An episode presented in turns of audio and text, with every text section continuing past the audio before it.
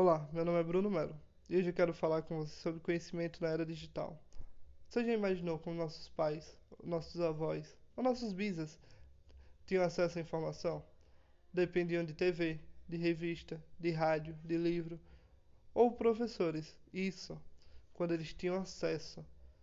Mas o brasileiro, aquele mais pobre, humilde, aquele nordestino, por vezes cotado por, por uma pessoa que tem pouco conhecimento, como é que ele teve acesso a essas informações?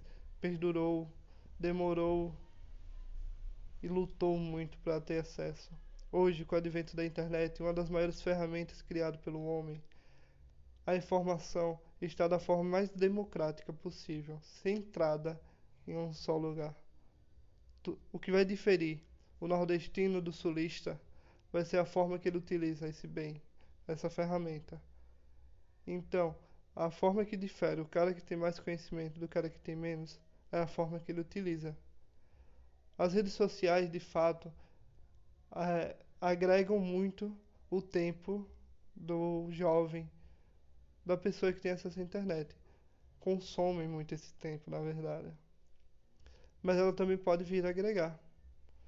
Se você seguir pessoas que vivem disseminando conhecimento nessas redes sociais, como Flávio Augusto, do Geração de Valor, ou Rufino, eles estão sempre disseminando conhecimento e você consegue aprender acessando a rede social. Mas não se atenha só a isso. Existem várias plataformas que entregam conhecimento de forma gratuita e com certificado. Fundação Bradesco, Senai e Sebrae são exemplos.